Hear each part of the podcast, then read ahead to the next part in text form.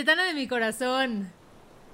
Higareda. Ya eres Higareda de la ciudad, ya se te quitó del mar No, porque ya no, estás no, sigo en siendo- el no, asfalto, sigue siendo Ale del respiras mar. contaminación. Es que tú- no, no, no, no, no, no, no, no. A ver, tú no entiendes que yo renací, o sea, yo tuve una evolución y ya soy Ale del mar.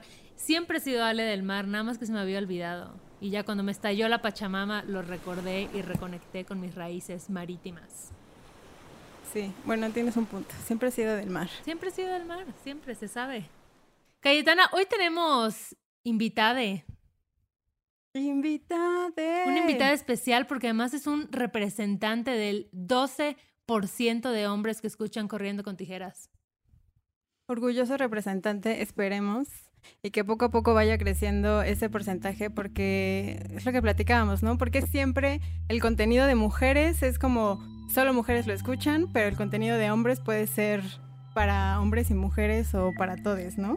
Justo, como que si ves un programa que solo está eh, formado por vatos, se te hace muy normal y es como, ah, pues es un programa sobre cine y ya está, ¿no? Y si es lo mismo, pero solo con mujeres, es como, ah, es un programa de mujeres sobre cine y es como, no, amigues, Corriendo con Tijeras es para todes. Es, es para todes.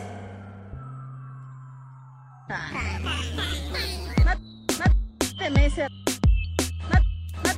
Máteme ese recuerdo. Máteme ese amargo amor. Ese amargo amor. Así que rompan Para sus prejuicios. Bienvenidos a Corriendo con Tijeras. Yo soy, ay no, eh, estoy súper mal hoy, te lo juro. Estás pacheca. Me estoy pacheca, güey. No, ¿qué? O sea, bienvenido, yo digo, yo digo, bienvenidos a Corriendo con Tigueras y tú dices, un podcast con dos gurús de nada y yo digo, yo soy Ali Gareda, tú dices, yo soy Cayetana Pérez y empezamos.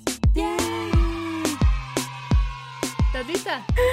Ya. Vale. El día de hoy tenemos un invitado para el cual vamos a pedir un redoble de tijeretazos. Está con nosotros el señor Ruso. Muchas gracias, O muchas sea, no ruso, no ruso de que sea de Rusia, sino ruso celebrity de la radio mexicana, del internet, del mundo de los podcasts. Lo único que tengo de ruso es el apodo. Y estoy muy contento y muy emocionado de estar en este podcast del cual soy fan, fan, fan, fan. De, como decías, el 12% de hombres que escuchan, que esperamos pronto haya más. Aunque yo me identifico como Pacheco. Ok, ok. Entonces creo que sí cuento en el todes. Está interesante esa descripción. Cuéntanos un poco y cuenta a la audiencia quién eres, qué haces, cuál es tu signo zodiacal. Tu ascendente. Muy bien. No me sé mi signo zodiacal. ¿Qué? Dejé de cumplir años cuando tenía 27. Ok. que fue más o menos la época en la que me empecé a dedicar a este loco mundo y dimensión del podcast. Y desde entonces, además de no celebrar mis vueltas al sol ni decírselo a nadie y ocultar esa fecha, también me he encargado de ayudar a personas que tienen muy buenas pláticas, relaciones increíbles, que pueden exponer ideas muy importantes, trascendentales o entretenidas. Y así me he encontrado con muchos creadoras, creadores, y todo tipo de personalidades para armar pod- podcast y a eso me dedico, eh, eso hago y uno de ellos ha sido eh, eh, Corriendo con Tijeras y estoy muy contento de estar aquí, insisto, esto es lo más meta de meta, no solamente soy fan, lo produje y ahora estoy dentro. Ah. Oye, eso de... fue el primero que creyó en nosotros. Así es, así Llegamos y es. dijimos, ay, queremos hacer un podcast. Si somos honestos, ustedes tarde o temprano iban a terminar teniendo un podcast, como el tipo de charla que tienen y la vibra que manejan y cómo leen alguna de sus líneas, o iban a tener un podcast o iban a hacer una rutina de comedia como, como se hacía antes en las carpas, ¿no? Do- dos personajes, el, el gordo y el flaco. El Cayetana. Exactamente. Entonces yo dije, no, no, no, mejor vengan a hacer podcast. Ruso, eso de tu cumpleaños me parece muy impresionante. ¿Me puedes contar un poco más por qué tomaste esa decisión? Pues hace muchos cumpleaños que dejé de sentir la vibra de celebrar una vuelta al sol y entonces llegó a mí un libro cuya autora es la abuela de mi esposa, un libro que hizo ella con sus investigaciones, entendimientos y reflexiones sobre la metafísica. Y el libro se llama ¿Qué es la metafísica? Y es como un intento de una mujer de hace, eh, pues, de- del siglo pasado, vamos a ponerlo así, crecida, entendida y, y explicada a través del siglo pasado, como su intento de hacer Wikipedia. Y entonces de todos los libros e ideas que ella encontró sobre metafísica, se armó este libro y lo empecé a leer y una de las cosas que ya me había dicho mi esposa es que nunca celebraba su cumpleaños, que porque el tiempo, de acuerdo a sus investigaciones y lo que alcanzó a saber sobre cómo funciona esto del tiempo-espacio, pues no tenía ninguna validez para ella ahora. Y cuando me enteré de eso y leí el libro, dijo, esto, esto tiene todo el maldito sentido del mundo. Y el golpe final fue Drake, que sacó una canción que dice... Convierte tu fiesta de cumpleaños en tu estilo de vida. Y dije, la verdad, yo sí he tenido, sí he tenido días como muy fabulosos recientemente y rebasan a muchos cumpleaños que tuve en los que no me la pasé tan chido. Entonces, por todo ese rollo, terminé no celebrando mis cumpleaños. Es que puede ser un día tricky, ¿no? O sea, como que te enfrentas con muchas realidades. O sea, te puede ir muy bien el día de tu cumpleaños y que todos te feliciten o que nadie se acuerde. O sea, como que siento que tiene una energía especial que si no te va tan chido, pues ya no lo dejas de, más bien no lo vuelves a festejar. Pero digo, está bueno. A mí me gusta festejar que llegué al mundo, pues.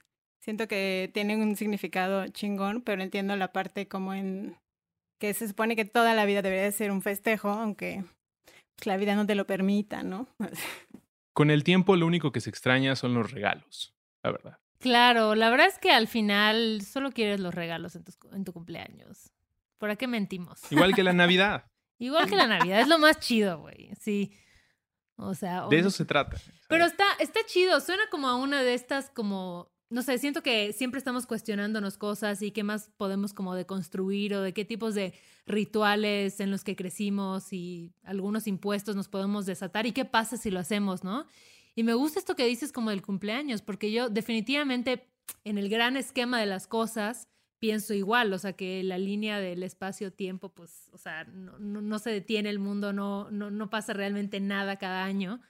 Em, pero me encanta armar desmadre, la verdad, me encanta tener gente en mi casa, me encanta celebrar el cumpleaños, pero sí conozco gente que la pasa mal y que hay como muchas expectativas y mucha presión y, se sienten incómodas de ser centro de atención. Entonces, no sé, está bueno, me gusta. Digo, me encanta además que esto no tiene para nada que ver con, con el tema de hoy, porque pues la vida...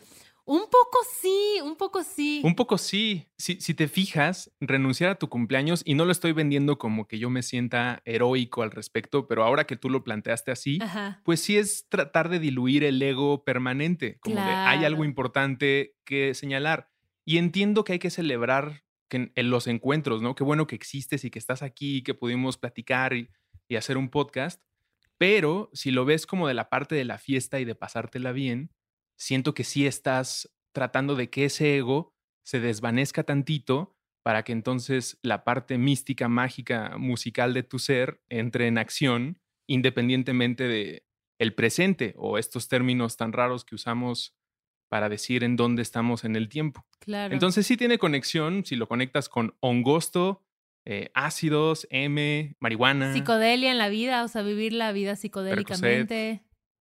Cualquier sustancia que, bueno, no cualquiera, ¿no? Pero algunas sustancias que te eleven a otras dimensiones, está cool. Voy a retomar eso que dijiste de cuando trataste de corregir qué sustancia sí y qué no, tal vez para más al rato. Recuerda, recuerda que dijiste algunas sustancias. Es que cuando dije sustancias me acordé de, no sé, la cafeína, el azúcar, que inconscientemente o involuntariamente las consumes día a día y te cambian el, estado de ánimo. El Exacto. crocodile, no, no mames. Ya está muy dark. Y yo, exacto, cuando las mañanas que despierto, ah, Pero mira, por ahí, por ahí puede haber un buen punto de entrada. ¿Qué pasa si alguien dice, Ale, Cayetana, acabo de descubrir mi pasión de vida. Órale, qué chingón, habías estado muy deprimida últimamente. Sí, es meterme crocodil. Ajá, Y entonces dices, has de tener una adicción, claro. porque a- al parecer esa sustancia, además de muy mala para tu salud, es probable que tú tengas una dependencia. Y entonces la otra persona les diga como de, no, sigo en mi trabajo, sigo pagando impuestos, sigo atendiendo mis pendientes, pero los viernes y los sábados me doy un pase de crocodil que me deja, uff, increíble.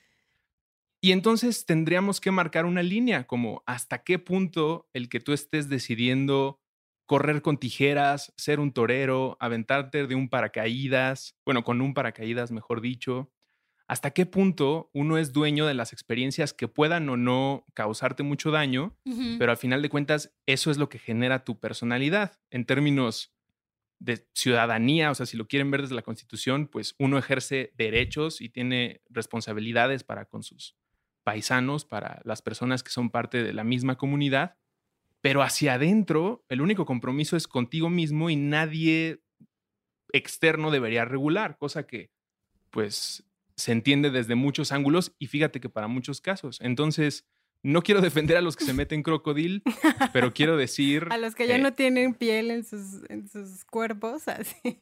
hay que tratar de reducir los daños porque mira, si a esta amiga que nos está diciendo esto le encanta el crocodil, pues hay que ver de qué manera podría hacerlo sin que le hiciera mucho daño. Ya sabemos que le va a hacer daño. Órale, amiga, ¿quieres hacer eso? ¿Por qué no vas con el doctor aquí, al de la esquina, y que él te diga que la dosis que debes consumir al día para que no vaya a haber un desmadre mayor, porque pues, vivir mata, es tanto. Y esa es la filosofía que les vengo a vender aquí en la montaña, la reducción de daños. Sí, que Porque creo, creo que... que- No, adelante, Cayetana, por No, por favor. no, no, no, primero Dios tú, amiga, no. Yo jamás pondría mi voz sobre tu voz. Adelante. No me lo permitiría. Ah. que lo que quería comentar es como, o sea, ¿quién determina que es un riesgo para ti, para tu vida? Solo tú, ¿no? O sea, como que entiendo las reglas en las que vivimos como sociedad, en donde a lo mejor si en alguna de estas actividades pones el riesgo a una segunda o tercera persona, sí debe de haber límites.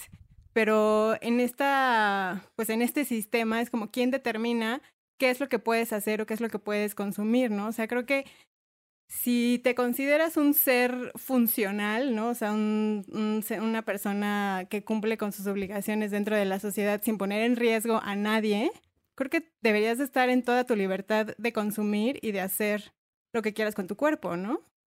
Inclusive crocodil. Pues es que quién, o sea, si al final sí es una sus- sustancia que, es que no sé, o sea, siento que eh, son etiquetas que nos ponemos en la sociedad de qué está bien y qué está mal. O sea, hemos, las, eh, con este sistema hemos aceptado al 100% el consumo de azúcar cuando al final también nos está matando, ¿no? O sea, como de, se puede comparar hasta cierto punto ese tipo de, para mí ese tipo de sustancias, pero no sé si sea como demasiado exagerado con comparar una droga como sintética hecha en un laboratorio a una Con una cañita, así. Ah, ok, creí que estabas hablando del azúcar, porque mientras hablabas de azúcar se me antojaron unas líneas de azúcar. Como vénganse, vamos a la tienda por unos 10 kilos de azúcar distribuidos en diferentes alimentos chatarra y Me a eché un libro de 400 páginas que me hizo literal, dejé de comer azúcar como dos meses porque luego ya no podía con el ansia, porque al final pues la necesitas, ¿no? O sea, como de la parte natural del azúcar, pero es todo parte como del sistema también socioeconómico de la, lo que le involucran y lo que le meten a los alimentos para que al final te causen como esa necesidad de acabártelo o de seguir consumiendo, ¿no? Que al final tienen todas estas reacciones como si fuera cualquier droga. Estoy seguro que el crocodil tiene azúcar. Le han de echar azúcar. Yo creo que el azúcar es el menor de los problemas del crocodil, pero fíjate que esta conversación me recuerda como estas cosas malsanas que aprendí en, en la escuela católica a la que fui y que hablaban mucho de esta idea de que es que una cosa es libertad y otra es libertinaje, ¿no?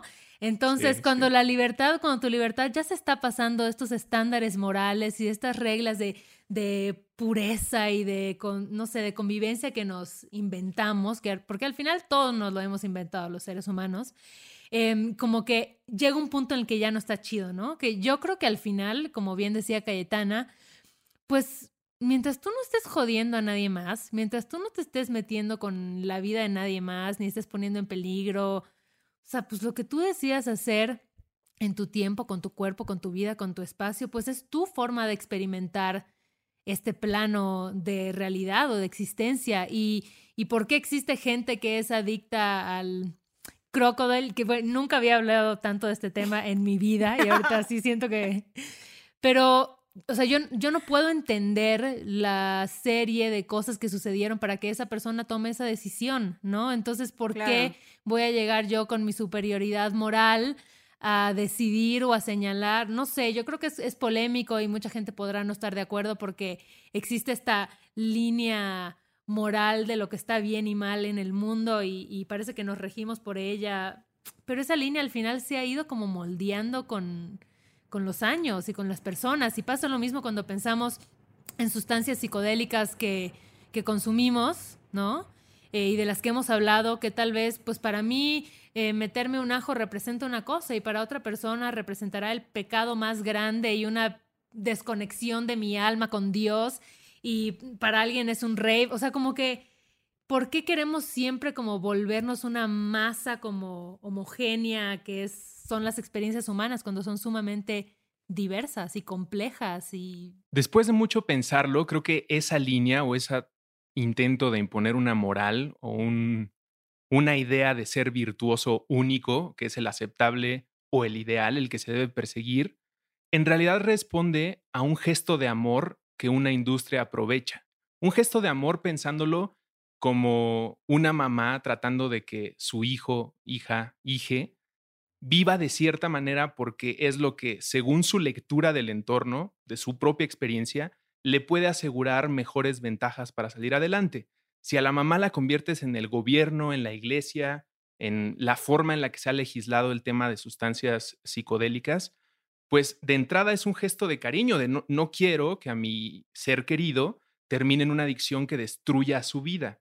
Y entonces solo puedes ver hacia el peor de los casos y eso es lo que te motiva a tratar de imponer o terminando imponer, pero en realidad el que da el siguiente paso y estigmatiza ya somos nosotros otra vez, la misma sociedad, porque como ya está el arquetipo de que el usuario de sustancias o el cazador o, el, e insisto, el que salta de un avión con un paracaídas está loco o tiene ciertas tendencias y va en contra de este modelo de virtudes, del cual más que querer escapar, creo que debemos de ir desmitificándolo, ¿no? Desmitificándolo. Que la gente entienda que ese, pues, es, cada quien tiene su propia percepción de cuál es el mejor camino para, para salir adelante y el tratar de decir que alguien ya encontró el mejor e imponerlo, pues siempre resulta en algo peor socialmente, es algo que no debemos perseguir. Y entonces uno llega con su familia y prende un porro y todos se espantan y dicen como de, no, no, no, porque quiere decir que tu vida se va a acabar, por favor no lo hagas, te quiero mucho, no quiero que destroces tu vida. Y tú les dices como, chale, pues si quieren me salgo, ¿no? Como no es para tanto, dense un toque ustedes. y estamos tan en polos opuestos que es difícil combatir esta idea, porque de entrada es nosotros, los usuarios, o quien la actividad que estemos haciendo que no empate con nuestra familia o quien nos juzgue, pues no va a poder encontrar el acuerdo o el terreno en común, porque de entrada no hay una visión eh, en la que lo que yo estoy haciendo no me está afectando. Y entonces de este lado tenemos que aceptar que sí, todo, todas las sustancias que, que consumimos, azúcar, leche, crocodil, marihuana, van a tener alguna repercusión en nuestro momento, percepción y organismo. El gesto de amor, creo yo, debería de ser ahora encausado no en prohibir o, tratar de imponer, sino en cuidar y reducir los riesgos para lo que sea que quieras hacer, porque te amamos como sociedad, como eres parte de nuestra tribu, pues resulta que Pablito, el que tiene un ojo raro, pues siempre le ha gustado consumir ese tipo de hongo que está ahí escondido en el bosque. ¿Qué hacemos? ¿Le prohibimos la sustancia? ¿Lo agarramos a patadas? Eh, encarcelamos al que le consigue el hongo o vemos qué es lo que le causa eh, el interés por esa sustancia y hacemos reglas, entornos para que él se sienta igual de a salvo que el que decide comprarse un Mac Trio, que es delicioso y hemos hecho ya una industria alrededor de ello. Sí, más, yo creo que es como eh, respetar decisiones informadas, ¿no? O sea, creo que también toda la información que recibimos, o por lo menos que yo recibí de toda la vida de las drogas, fue basada mucho como en el miedo.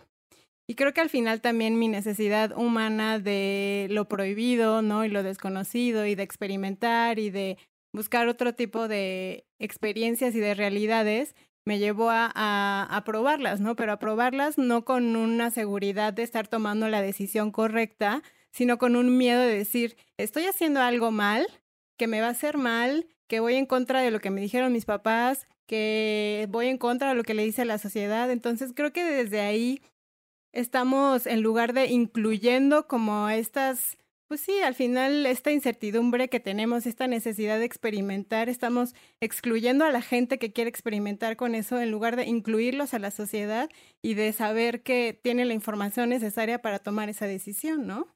Y que además creo que históricamente sabemos que el tema de la prohibición no nos ha funcionado. O sea, cualquier cosa que hayas intentado prohibir, incluso cuando eras una puberta, ¿no? Y a mí me prohibían irme sola con mi galán, es como, siempre vas a encontrar una forma de hacerlo. Entonces creo que lo que dice Russo es bien importante de, a ver, güey, si ya lo vas a hacer, ¿cuál es la forma más responsable de hacerlo para que tú no te pongas en riesgo, para que no pongas en riesgo a nadie más? Y recuerdo mucho Em, estos como, me acuerdo Cayetana que tú me contaste que en ciertos festivales ponían como estas campañas para que tú pudieras como ir y probar las sustancias que te ibas a meter, ¿no? Entonces tú llegabas y era como una especie de, lugar de bandera blanca donde no le iban a decir a la policía, no te iban a meter al bote y puedes decirles como, oye, estoy a punto de meterme este ácido, o sea, ¿qué tienes? ¿Si es ácido o es eh, mil otras cosas más, ¿no? Porque al final la gente que se quiera meter lo que se quiera meter lo va a hacer. Y creo que esa, esa perspectiva como más de la prohibición de entender y respetar la autonomía de las personas y de darles herramientas que les permitan hacerlo de la forma más segura posible, porque además, sobre todo si hablamos de sustancias que son ilegales, es bien difícil saber qué te estás metiendo, es, no está regulado, entonces te pueden vender eh, una cosa como M y en realidad resulta que pues, es azúcar con crocodile, ¿no? Entonces, pues está, está de O azúcar con M. Exacto. Está muy denso. Esos lugares que mencionas de, de festivales son un gesto de amor. Perdón que sea tan hippie, pero pues es el lugar, es el podcast. Y no, Tú, aquí nos encanta el hippismo amoroso. Pues así como hablaba de los gestos de amor y cómo nos cuidamos a todos los que somos parte de la tribu, en algunos festivales, como describe Sale, existen estas zonas de aterrizaje por si es que no pudiste analizar tu sustancia porque no había un, un lugar así el cual consiste en tener un fragmento, un cachito, por ejemplo, de un cuadro, de un ácido, y eh, echarlo en un frasquito que lo pinta de color y eso te informa qué sustancia es, si deberías o no hacerlo, o por lo menos que sepas el nivel de riesgo y tú tomes la decisión. Es tan cuidadoso esa metodología que tú eres el que tiene que hacer todo el proceso. Si nosotros tres estuviéramos atendiendo ese local, lo cual sería un gran episodio de podcast, eh, las personas tendrían que venir con nosotros, nosotros les damos el frasquito y la guía y ellos meten el fragmento de la sustancia que sea en el frasquito y se informan. Nosotros solo brindamos esa parte. Y otra forma es, si ya te lo consumiste y no tenías información, no tomaste suficiente agua y te fuiste a la octava dimensión, puedes llegar. Y no hay quien te regrese, ni quien te cuide ya no salen camiones de regreso. Claro, claro. Ya te tienes que quedar a acampar ahí, güey, unas dos horitas, así. Sí, sí, sí. Ya empiezas a ver si a, si alguien se, se, le olvidó una chamarra para poder taparte. Faltan tres horas para que amanezca, historia cierta. Y entonces, si ya estás en esa situación, puedes llegar a la zona de aterrizaje, un lugar con alfombras, eh, música suave, buenos aromas, mucha agua. Y si eres chava, pasas con una chava y eh, te tranquiliza. Es importante que haya para todes, porque imagínate llegar muy pasada de cualquier sustancia y que un chico te diga, ven, te doy un masaje para relajarte. Sí, no, está difícil, está difícil. Que eso también es, ¿no? O sea, como que como mujeres te pone, o sea, en un porcentaje de riesgo mayor porque siempre está el de si me pasé tantito y no hay quien me ayude, me acompañe o así, tengo mayor riesgo de que me pase otra cosa más de solamente un mal viaje, ¿no? Y que creo que justo como en estos mal viajes que podemos tener psicodélicos, como los que podemos tener en otros aspectos de la vida, el tema de la contención, el tema de tener a alguien que te contenga, que te tranquilice, que te recuerde que sí estás ahorita como viajando por el espacio sideral, pero eventualmente vas a regresar y reconectar con esta realidad, es súper importante, ¿no? Y es lo mismo cuando tienes un ataque de ansiedad o un episodio de pánico, ¿no? Tener esa contención de alguien que te baje porque Igual yo me acuerdo perfecto en un festival, calle, creo que tú estabas conmigo, que vimos un vato que estaba en Saturno, ¿no? Y que este vato pues llegaba y abrazaba gente que no conocía y obviamente te estás metiendo con gente que no está en tu mismo alucín, que está viendo eso como una agresión y como una invasión a su privacidad y hasta como acoso y van a llamarte a los policías y los policías no van a entender qué hacer contigo en tu trip. Entonces como que se va haciendo como más grande esta bolita y lejos de ayudarte, pues te perjudica, ¿no? O sea, no, yo creo que las autoridades que, que, trabajan en los festivales tampoco tienen como una cultura del manejo de este tipo de situaciones. Entonces manejan a un borracho como manejan a alguien que está tripeando en LSD o alguien que está en hongos cuando creo que el, approach que debería haber es muy distinto dependiendo de las sustancias. Pero pues si no sabemos sobre esto y si queremos o preferimos seguir negándolo como sociedad, al final pues no estamos como ayudando a que se solucionen estas, eh, pues sí, estas cosas que suceden en los festivales o en cualquier otro tipo de, lugares donde se pueda dar, ¿no? Entonces, qué chido sería, o yo siento que yo agradecería un montón si en estos centros donde sueles consumir algún tipo de psicodélico, hubiera gente súper especializada que sabe qué hacer, que sabe cómo ayudarte, lejos de estarte haciendo un shaming o de mandarte ahí a, pues no sé, al torito. Exagerar esa idea también nos habla del mal cuidado que tiene el gobierno en general de la salud mental de la sociedad. En cuanto a esto, lo estamos viendo o analizando desde un festival porque es una experiencia que, compartimos. Ahora que ha estado la pandemia, no, pero normalmente el ir a festivales, consumir sustancias, divertirte y pasártela bien, pues es algo cotidiano y que se antoja eh, y se extraña siempre.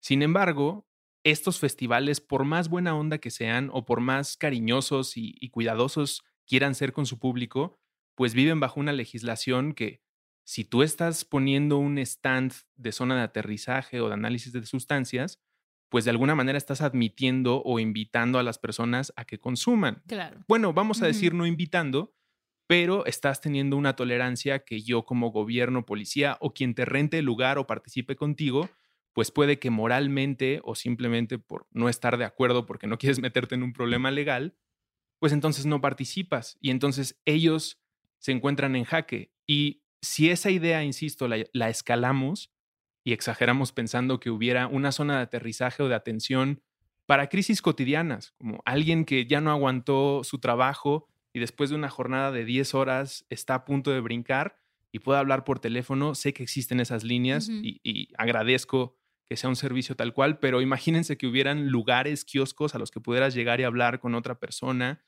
y ser atendido un psicólogo, un experto en salud mental, voluntarios que solamente quieran escuchar. Y pues para atender traumas que pueden ser tan cotidianos como una carga laboral eh, que, eh, imposible de manejar, o un temblor, o un incendio, o una pandemia, pero en realidad no son temas que le interesen a los gobiernos porque son cosas que se exportan desde la célula familiar, en la que nos cuesta mucho lidiar con temas de salud mental porque es algo que damos por, por entregado como, y que además nunca se afecta, ¿no? O está sano o no, o eres un consumidor o no. Y ese es donde nos, aquí nos tocó vivir. Y creo que en general como que hay una, una resistencia, como tú dices, ¿no? Creo que mucha gente piensa que el hecho de admitir que existan este tipo de servicios o de lugares ya es justo ser permisivo y alentarlo y el mundo se va a acabar porque toda la gente se va a estar drogando, ¿no? Y un ejemplo como muy claro, em, la verdad es que no tengo ahorita los datos correctos, pero recuerdo en algún documental o en alguna serie que hablaban de estos lugares que son como centros en donde la gente puede ir a inyectarse heroína y donde tienen jeringas limpias y donde si les da un pasón hay alguien que los va a atender en ese momento, ¿no? Y la resistencia que había como de la comunidad en donde estaba este centro de que existiera un lugar así. Y entonces como que los que organizaban el centro les decían, es que ve las estadísticas, ve cuántas vidas hemos salvado, ve cómo esto está haciendo que haya menos gente en las calles, que sea menos violento este consumo, ¿no? Al final estamos ayudando, pero hay esta resistencia de, decir no, o sea, como yo no apruebo ese comportamiento, pues que se chingue la gente que lo hace porque no, ¿por qué no pueden controlarse, no? ¿Por qué no pueden ser responsables con, con el consumo? Y no están entendiendo como las implicaciones mucho más complejas que hay detrás.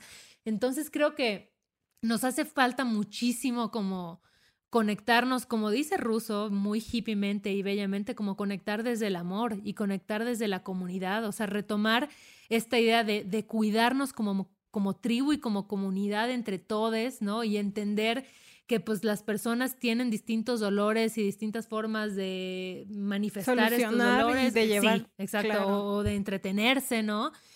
Y entonces, pues eso, o sea, yo creo que si podemos partir de esta empatía y de esta idea de que, bueno, al final, ¿cuál es el, el propósito? Que la gente no se haga daño, ¿ok? Entonces, ¿cómo podemos reducir esos riesgos entre todos? Me parece que es una forma como mucho más, pues, positiva de ir construyendo nuestras sociedades. Yo creo que también siempre si- ha sido más fácil para la sociedad como excluir y negar, ¿no? O sea, como de tú no embonas como en la estructura que es aceptada, ¿no? Te mandamos a la cárcel.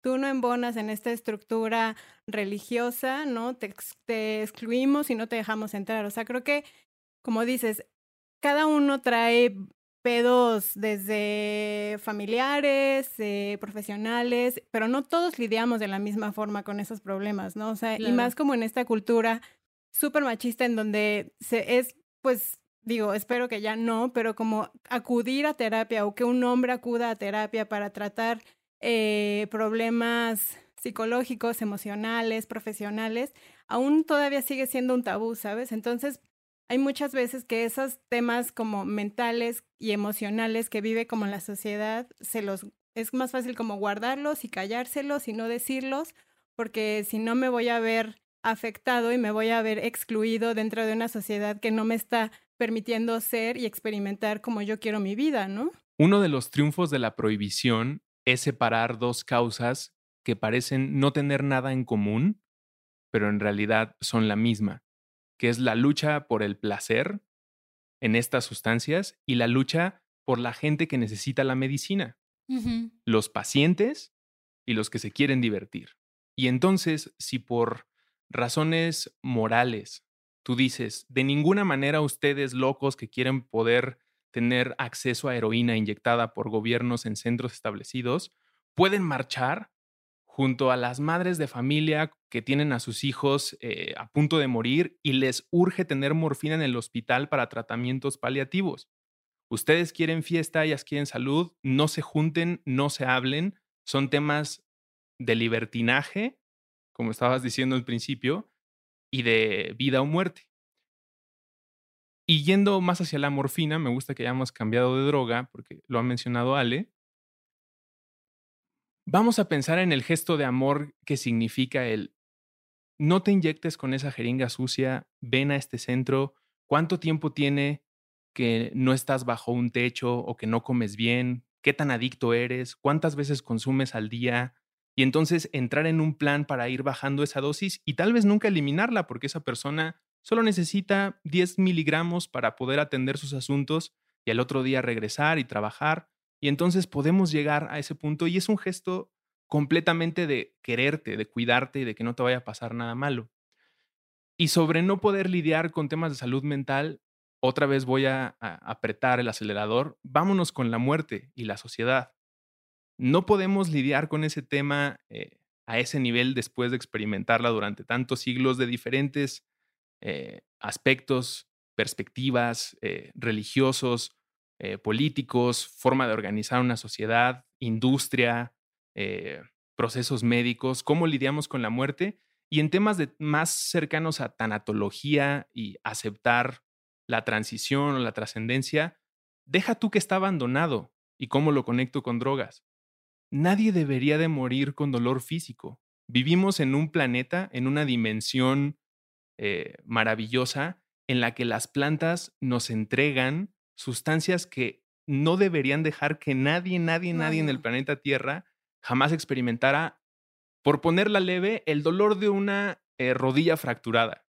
Debería de haber suficiente... eh, sí. Me, due- me duele un poquito la muela. Ah, tenga sus dos kilos de, de heroína, señor.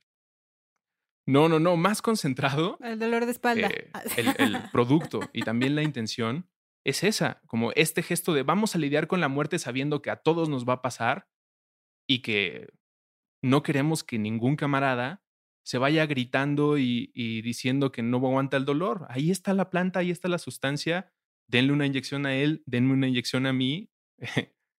y todo está bien, como el doctor en Los Simpsons. No, sí, mi papá siempre me ha dicho, o sea, me dice, güey, si yo termino en un hospital, dame un pasón para que me vaya, o sea, inyectame una dosis Sí. chingona para que yo conecte con otra dimensión y yo, Y todos güey, tiene todo el viajamos. sentido del mundo.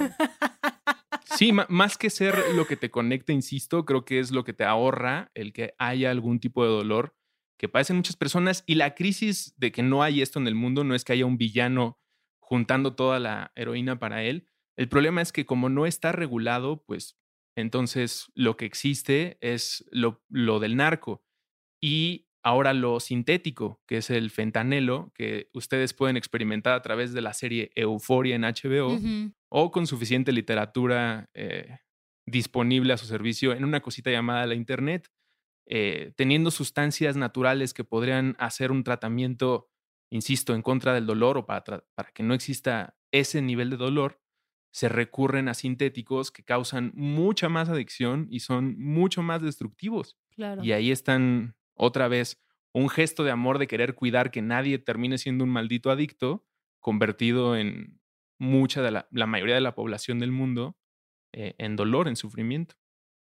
Que también pasa un poco con los antidepresivos, ¿no? O sea, es como de una, son drogas que están reguladas por el gobierno, que al final pues es una, pues sí, un negocio multibillonario, porque pues es como un círculo cerrado, o sea, al final es como crea- creamos como todos estos juegos entre la sociedad que nos causan ansiedad, que nos hacen sentir menos, que nos, nos, hacen, nos hacen sentir no parte de, ¿no? Sino cada uno se siente separado por su lado, ¿no? Cuando en realidad todos deberíamos de ser uno, una misma masa, pero al mismo tiempo recomendamos como este tipo de drogas con médicos eh, que estudiaron una carrera, que tienen la capacidad de darte una receta y que tú puedes ir con esa receta a la, a la farmacia y que te dé esa sustancia que al final va a ser un curita, ¿no? Para esa enfermedad emocional, porque el doctor no tiene el tiempo de darte una terapia y de realmente adentrarse al problema emocional por el que estás llegando. Entonces, creo que al final todo es un negocio que tiene que ver con, con el dinero y que tiene que ver con la prohibición y que tiene que ver con la falta de información que estamos negados a, a compartir y a, y a recibir. Tras, Cayetana para presidenta de los psicodélicos. Para mi representante en el Congreso. Exacto, exacto. Se necesitan esas voto. voces. Se necesitan. Es que, güey, es súper triste que estemos acostumbrados a que el que tiene depresión se tome una pastilla y que est- esté normalizado que sea un zombie porque el doctor dijo que tenía que ser un zombie porque así ya se va a sentir bien, cuando en realidad es como, ¿dónde está el problema de raíz? O sea, yo también creo que hay veces que lo hemos platicado también en el podcast, que las drogas pueden ser un curita, ¿no? Para ese estado emocional en el que te sientes. O sea, creo que hay que estar como muy conscientes también de que las drogas te apartan de a lo mejor situaciones conscientes si las estás utilizando de esa forma. Pero si te trabajas, si estás en, en un momento emocionalmente bien, en un momento emocionalmente estable, puedes experimentar con estas drogas y tener pues experiencias Que igual creo que es complejo porque no todo necesariamente es emocional. O sea, igual hay temas que son como químicos en el cerebro, ¿no? Pero creo que sí está chido Claro. como al menos tener... A mí me ilusiona muchísimo como los, las investigaciones que se están haciendo ahorita con psilocibina o con M, porque creo que abren puertas a, a tratar estas cosas de, de- desde nuevas perspectivas, ¿no? Y también me causa como mucha ilusión que a través de las redes sociales he tenido acceso a conocer las historias neurodivergentes, de personas neurodivergentes y entender un poco, ¿no? ¿Por qué estamos siempre tan acostumbrados a desacreditar su forma de vivir y de ver la vida cuando pues nada más es otra realidad? O sea, es ver la vida desde otra realidad que muchas veces no podemos eh, comprender, pero que no por eso está mal, ¿no? Entonces, creo que sí es un tema que cuando te empiezas a meter en, en, en, las raíces, ves que es como mucho más complejo, que abarca como muchos temas y muchas formas de manifestarse. Pero me gusta, o sea, me gusta que se estén abri abri abriendo estas conversaciones, me gusta que se estén abriendo este tipo de estudios, me gusta escuchar a gente que conozco que son psicólogos y psicólogas y que dicen, oye, ¿sabes qué? Estoy empezando como a hacer algunas pruebas con psilocibina con mis pacientes, ¿no? Como que se están atreviendo a irse a esta zona un poquito gris de, de lo que todavía no es legal eh, 100%, pero donde se están haciendo avances y estudios que nos muestran que otras formas de entender nuestro cerebro y nuestra realidad son posibles y son más amorosas y son como muchísimo más eficaces para pues tratar estas dolencias que tenemos. Siempre que queremos hablar de eh, legalización o de drogas con tendencia a que ya se legalice, porque pues obviamente estamos de ese lado de la historia y, de la lucha, por ponerlo de alguna manera, es muy fácil que nos recarguemos como nos pasa y porque además ha valido la pena, ha sido una muy buena plática sobre las aplicaciones medicinales, pero insisto, te puedes recargar solamente ahí porque es lo que más avanza. Si hay una niña en Monterrey que sufre una enfermedad que puede tratarse con cannabis, se hace una campaña nacional que trasciende incluso fronteras y se convierte en mucha gente apoyando porque nadie quiere que una niña esté sufriendo y que reciba su medicina. ¿Qué nos importa si la marihuana pone Pacheco a ruso? Quítenle tantita de la marihuana a ese güey y procesenla para que sea la medicina de esta niña. Y entonces, insisto, nos quedamos ahí, recargados en ese lugar Sí. porque es una buena lucha, pero del otro lado, insisto, hay una lucha igual de hermosa y súper significativa que es mi libertad para, ok, yo quiero la misma medicina que tiene esa niña multiplicado por mil y que me la entregue un laboratorio. Oiga, pero es que eso es un abuso. A ver, espérese, yo no me voy a meter con nadie, que ella reciba su medicina. Claro. Es más, Claro. le firmo un documento en el que, que lo que yo pague por esta sustancia siempre me cobren un chingo de impuestos con tal de que esa niña o esa clase de casos siempre tengan su sustancia. Pero, oiga, yo me quiero Claro. divertir. ¿Cómo defiendes el que te quieres divertir? Ese es un enigma con el que yo me topé cuando empecé a ser mucho más público o como le decimos también, salí del closet psicodélico, porque no es lo mismo decir, no, pues es que sí me ayuda con mi ansiedad, por- lo cual es cierto, o sí me ayuda con el estrés, pero la verdad, la razón por la que la hago es porque quiero escuchar música padre y porque quiero estar eh, sonriendo todo el tiempo durante la experiencia y recordar cosas tan básicas como que soy energía condensada a muy baja velocidad experimentándolo todo en esta dimensión. Yo quiero hacer eso. Eso es muy difícil Claro. de defender y nuestro país, voy a ponerme nacionalista, es, eh, está muy avanzado, por lo menos en las declaraciones de sus ministros, quienes son pues, los que a final de cuentas votan, es donde se reduce si sí o si no en cualquier cosa de tema constitucional, por lo menos en nuestro país. Y alguna vez se ha dicho en esa Cámara y defendido el libre derecho al desarrollo de la personalidad, el que todos nosotros que estamos experimentando esta dimensión, como lo describí hace rato, toda esta energía acumulada contemplándose a sí misma, por lo menos en este terreno de este planeta, tenemos el derecho a vivir lo que queramos para formar y enriquecer esa experiencia. Y eso solo se puede hacer desde nuestra perspectiva. Esa lucha a mí me terminó de cautivar. Obviamente sentí empatía por los pacientes, pero cuando entendí que el, el significado de luchar porque yo pueda tener mi porro de marihuana incluía formas de pensamiento, eh, eh, de diversidad, de defensa de la paleta de colores y sabores del mundo, dije, no, pues a ver, ¿cuánto les, ¿en dónde les deposito? Díganme, ¿dó- ¿dónde son sus fiestas? Claro. Y creo que por eso muchas veces terminas volviéndote un vocero de las sustancias, porque te diviertes mucho y después te das cuenta que existen todos estos valores urgentes para el mundo. Totalmente. Y creo que es importante lo que dices de salir del closet de la psicodelia, ¿no?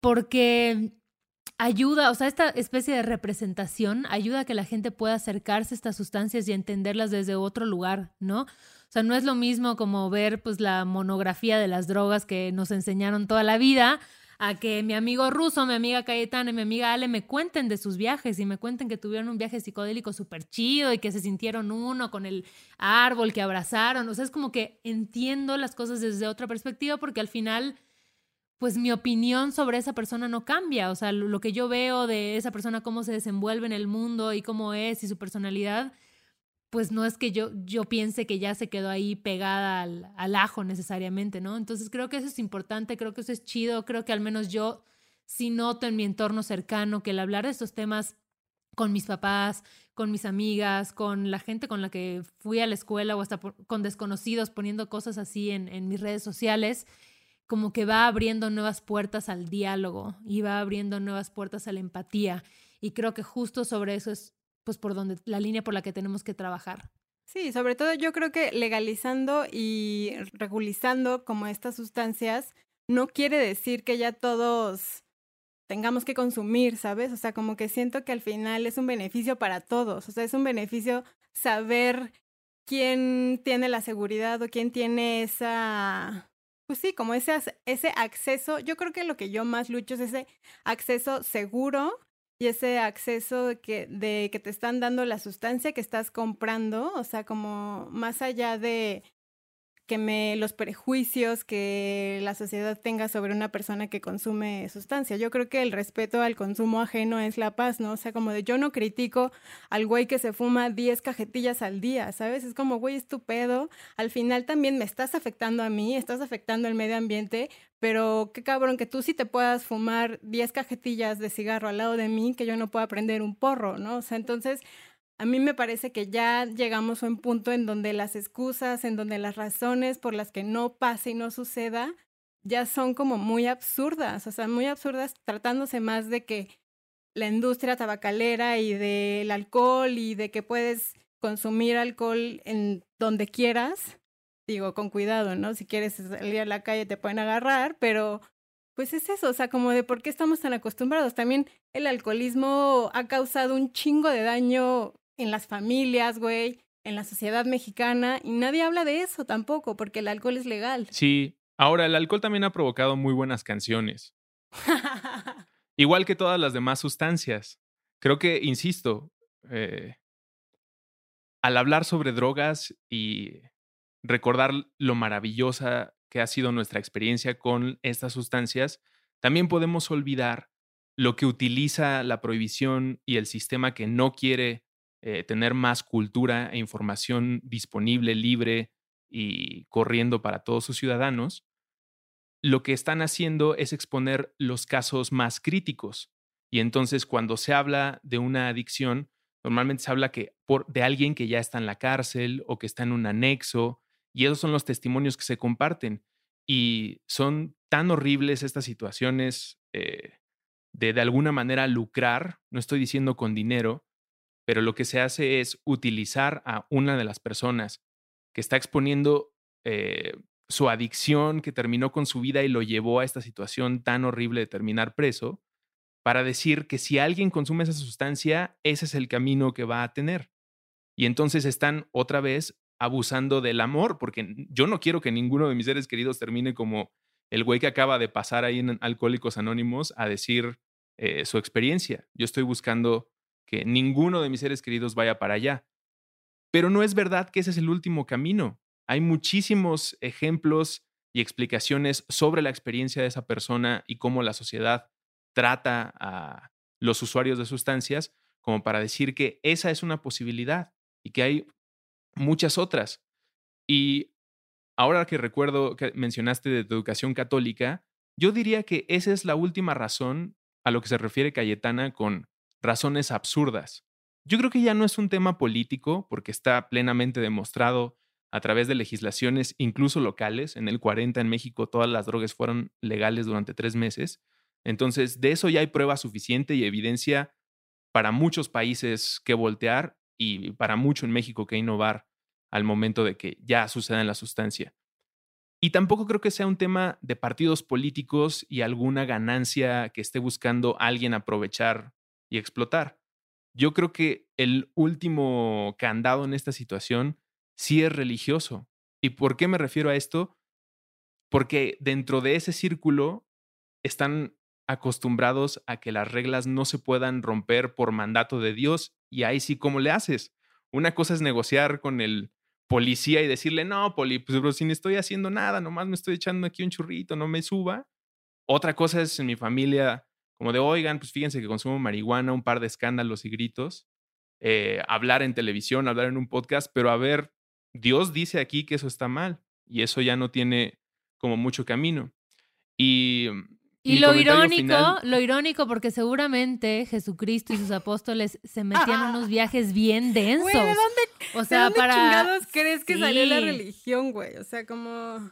Sí, sí, sí, sí, sí, que te hable la paloma y esta cosa Exacto, prende y fuego. que te o sea, despiertes a mí me suena a embarazada, experiencias así de bien psicodélicas. virgen pero embarazada. O cómo explicárselo a nuestras abuelitas, que para mí fue lo más difícil y si me permiten puede ser un buen cierre que mezcle la Biblia, la familia y las buenas costumbres. Adelante. Pues órale, Y el crocodil, por favor. vamos a poner que es crocodile. Y entonces ya le dije a mi pareja, ya le dije a mi papá, pero le tengo que decir a mi abuelita, a sus ojos, a una señora que creció ahí eh, sembrando lo que comía y teniendo una vida de México en los 50, va a llegar su nieto, el que se graduó, a decirle, no, abuelita, es que pues, me gusta el crocodile. ¿Cómo se le dice eso y cómo se lidia? Porque para ella es un asunto de que su Dios está enojado conmigo.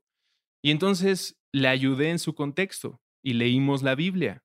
Y muy al principio de la Biblia hay una lección que explica fácilmente por qué la prohibición no funciona.